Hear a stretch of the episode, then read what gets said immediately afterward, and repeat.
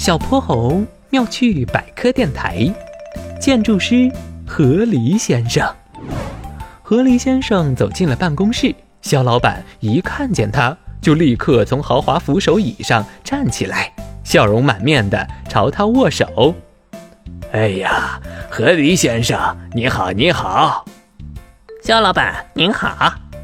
眼下我们肖氏集团正在筹备一个房产项目。想专门为一些临水居民提供舒适的住宅，你的设计才华可是在咱们波波城出了名的，所以我想聘请你担任这次萧氏房产的建筑设计师，报酬嘛，绝对好说。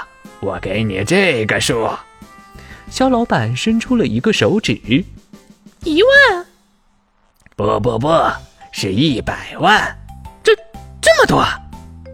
优秀的人才嘛，我肖老板绝对是爱惜的。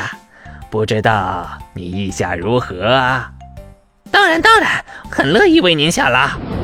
何离先生担任肖氏房产建筑设计师的新闻很快传遍了波波城。何离先生当设计师，这房子的质量肯定杠杠的，我要买一套。我也要，我也要。短短几天时间，预售的房子就被抢购一空。何离先生也为此做了很多筹备工作，他进行了实地勘测，确定好了设计方案，还绘制好了设计草图。肖老板，你看，房子的门口很隐蔽，设在水面之下，这样一来，居民们不容易被天敌发现。另外，我打算在这里筑条堤坝，拦截水流，这样一来，即使在枯水期，居民的房子也不会露出来，可以保护大家的安全。门口会放一块碎木屑垫，方便居民把水抖干净。再往前是温暖安全的卧室和婴儿房。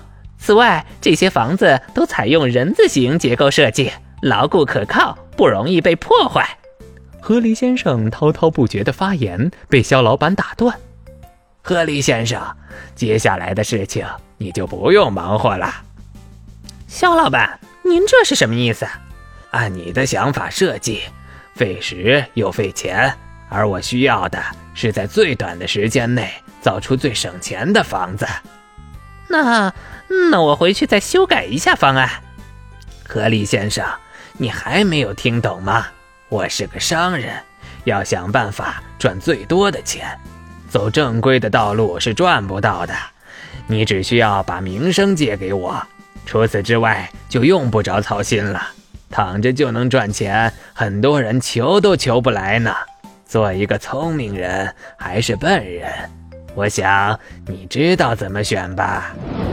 走出肖老板的办公室后，何离先生陷入了长久的思考中。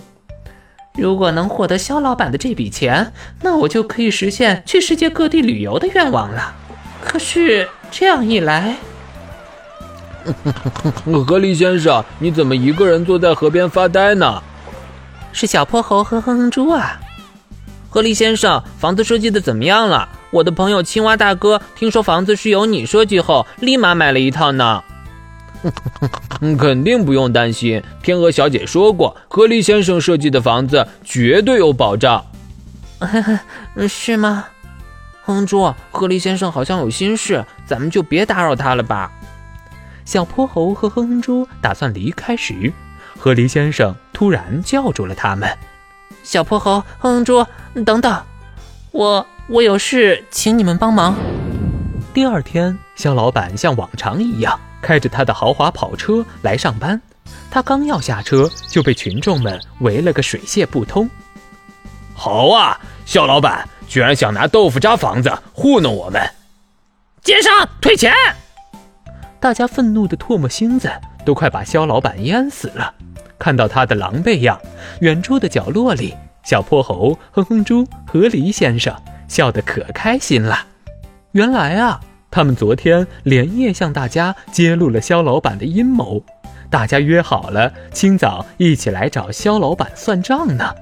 河狸先生呼吸着清晨的新鲜空气，这一刻，他感到前所未有的。轻松。